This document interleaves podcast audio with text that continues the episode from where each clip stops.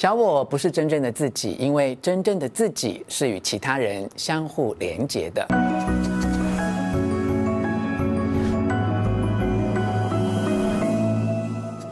我是吴若权，欢迎来到幸福书房。邀请透过 YouTube 收看幸福书房，但还没有订阅的书友，按下订阅的按钮，开启铃铛通知，免费订阅我的频道。同时，欢迎默默 TV 以及 MyVideo 的观众加入吴若权幸福书房。哎，我们常听见身边朋友说要去做瑜伽哦，所以也很容易对瑜伽有个误解，以为它只是一项运动，或是对呃肢体柔软度的锻炼啊。其实真正的瑜伽是一门深奥的学问，真正的瑜伽是觉醒的过程，它需要长时间定期的练习，而且不能够执着于练习的结果。透过日复一日规律的自我修炼，直到有一天你发现自己完全不需要任何的努力与追求，就能达到内在的平静与稳定。这次若泉要为你导读摘要的是《瑜伽与爱的真相》这本书，全是印度的瑜伽经典《钵伽梵歌》，以一部史诗的故事引导读者认识。真正的瑜伽，但其实就是认识自我，并且走上觉悟的路程。一开始，我要先跟正在观看这支影片的你道歉哦。如果你刚加入吴若泉幸福书房，或你过去很少阅读灵性方面的书籍，这支影片要分享的观念对你来说，诶，会有一点门槛哦。呃，如果你真的一时之间都 听不懂的话，我建议你可以暂停观看这支影片，把它收藏在进阶学习的档案匣里，等到将来因缘到了，你再来细细体会。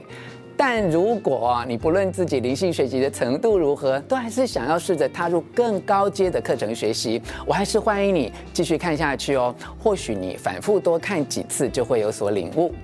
在吴若权幸福书房，我已经为你直播超过一百三十多支影片，换句话说，也推荐超过一百三十本以上的灵性书籍。但坦白说啊，《瑜伽与爱的真相》这本书是我花最多时间阅读，也反复看过最多次，最后才能有所领悟的一本书。现在就让我为你以深入浅出的方式，挑选出书中的三个重点，为你做摘要分享。一，小我不是真正的自己。二，完美于自己的不完美。三，放下执念，向世界敞开。现在就让我们从第一个重点开始。小我不是真正的自己，真正的觉悟的起点哦，开始于发现自己并不是宇宙的中心。其实这是蛮残酷的一件事，尤其在所谓爱自己的论调被鼓吹了许多年以后的今天，若突然醒悟，原来过去那些说要爱自己、沦为吃好啊、穿好啊、自私自利的观点。都是小我作祟的言论，那将会是多大的落差哦？过去，当你一直觉得自己是宇宙中心的时候，最大的痛苦是，你同时也会发现啊，身边其他人各自都觉得自己才是宇宙的中心啊。那每个人哦，都希望别人能够尊重我、配合我。唯有你彻底觉醒，你才会知道，小我并不是真正的自己。当我们所有行动的动机完全的、彻底的从对自己有利的角度出发时，我们就会无可避免的以对其他人有害的方式来获取自己要的东西。这不仅会伤害到别人，最后也必定会伤害到自己。因为真正的自己是与其他人相互连结的。如果每个人一直把自己当作是完全独立的个体，就已经忽略了我们在灵性上互相连结的真理。在你决定采取任何自私自利的行动之前啊，尤其是在发生冲突或危机时，必须要学会识别，然后暂停所有的行动，回头去倾听内在的违和感。从某种意义上来说，呃，这些指标就是所谓的良知，也就是我们的道德啊、伦理啊、人际关系，甚至是自然生态的指标。他们会在事情不对劲时发出警告。自私自利哦，其实是人的天性，而关照他人的能力，则让我们超越自我中心。我们都有因为一时冲动而受过去习气啊或执念控制，让小我占上风，导致我们的外在的行为和内在的慈悲产生激烈的冲突。这时候该怎么办呢？如果你只是坐在呃禅修垫上坐着，或者在瑜伽垫上摆弄姿势，或在调息法中，哎，只息五分钟。都无法保证你更接近善良慈悲，你必须要更持续地专注于真我，深入内观，或透过外部回馈，看见自己的错误，懂得忏悔并引以为鉴。才能重新打开通往爱的大门。几年前啊，我曾经遭遇到一个很棘手的困境，发现了合作多年的工作伙伴有不诚信的行为，如果不留情的揭穿，可能会因为他踩踏了法律的红线，呃，而可能会毁掉他的前程哦。但若继续隐忍，会导致他越陷越深，而让事情更难以挽回。经过一个连续假期的闭关思考，我看到自己过去没有严格监督的疏失，愿意放弃自己的利益，最后。以委婉的方式处理，既保留他的自尊，但也让他有机会改过自新。分享这个真实的小故事之后，接着让我们来看看下一个重点：二、完美与自己的不完美。我们都想要及早觉悟，但其实觉醒的过程并不符合我们本身既有的成见以及。惯性的行为，所以哦，才让觉悟变得这么困难。一个人必须在生命中累积足够的经验，而且通常是苦难的经验，充满挣扎与矛盾的抉择。才能从更宽广的脉络中体会爱的真谛。真正的爱是温柔、慈悲、宽容，是一种呃如实的看见他人的能力，也是一种爱人如己的体验。它让我们哎感到彼此紧密相连。爱是对万事万物敞开的接纳和连结。无论哦，你此刻经历的是好日子或坏日子，其实都无关紧要。真正重要的是如何充分融入生活，以道法和品德当做行为的指标，让自己一直充满喜悦。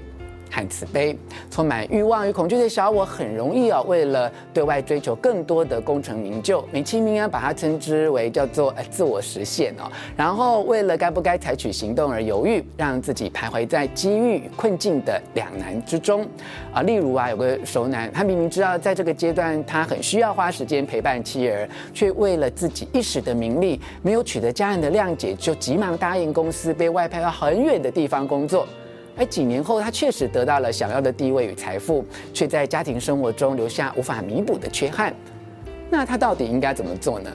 哎，无论啊我们在冲突或情境的细节中有多么的煎熬哦，在全力以赴的行动的时候，必须要专注、哈警觉，去倾听内在的声音，辨识自己该如何迈出适当的下一步。随着我们越来越成熟，内在的基本信念和道德价值观会成为帮助我们航行在生命水域的桨舵。只要我们保持开放的态度，同时锻炼提升自己，就会变得更加亲民、坚强和慈悲。到了已经全然臣服的时候，很可能行动或不行动的决定已经不是那么重要了，因为我们终将会知道，没有一个决定会是完美无缺的。原先那些根源于你该如何做抉择的困扰，终会在你认清楚世间一切因缘而生这样的本质之后，让你恍然明白，每个行动、每个决定都不会是完美的。这会让我们更深刻的体验自己与万事万物相互的缘起与依存。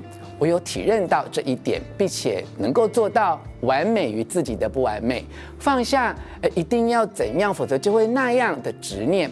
透过对未知的信任，将会获得很有智慧的洞见。接着，我们一起来看看最后的这一个重点：三，放下执念，向世界敞开。哎，只要你能够不执着于所有行动的成果，回到最初与爱有关的起心动念，所有的过程啊，将会串联起良善的意图，呃，让这些善意可以因此而持续发展，启动更多真正可以创造幸福的善巧行动。就像农夫啊，灌溉农田，并不一定是要立刻去开挖水沟哦，而是要看看当时的状况，再决定要怎么做。例如啊，眼看大雨将至，农夫的首要任务是清除阻塞的泥。一块，而不是开挖水渠啊！如果下了大雨，他想要开挖水沟，就要看雨势的状况，思考要如何导流雨水，而不是坚持之前自己的想法，而是要臣服于因缘而生的自然法则。相对的，如果我们因为特别想要或坚持不想要某事物，就会越想要抓住它或推开它，我们将因此而受苦。当事与愿违的时候，我们就生气啊、烦恼啊，而没有办法去看清楚自己的欲望背后，其实有更大的因果脉络。如果不断忽视这些来龙去脉，也就是整体的相互连接性，我们和众生都终将会继续受苦。那显而易见的答案是什么？我相信跟着我一路学习到这里，灵性课程中阶班的同学们应该知道答案呼之欲出了。是的，没错，就是放下。臣服并拥抱未知。书中说，放下是一个拆解的过程啊，拆解无限层次的理解、误解、洞见、成见、教条和想象。虽然要放下对行动成果的执着，会带来很多不确定性，甚至因此带来恐惧，但是你现在已经知道，那些都是小我在作祟。唯有锻炼自己，保持稳定，在适当的时机选择放下，不执着行动成果的本身，让良知导航，顺应天性，才会创造出。善巧的行动，持续向世界敞开，并且和谐的互动。以上跟你分享的是由译文文思出版《瑜伽与爱的真相》，我所为你摘要的重点。希望你喜欢我为你录制的影片。欢迎你留下意见或提出问题，并且和我分享你是不是对于什么是瑜伽有更进一步的了解。请你留言跟大家一起讨论哦。吴若全幸福书房每个星期日晚上九点在 YouTube 推出最新的影片。如果你觉得这次的内容对你有帮助，请帮我分享给你的亲友。幸福书房，我们下次再见。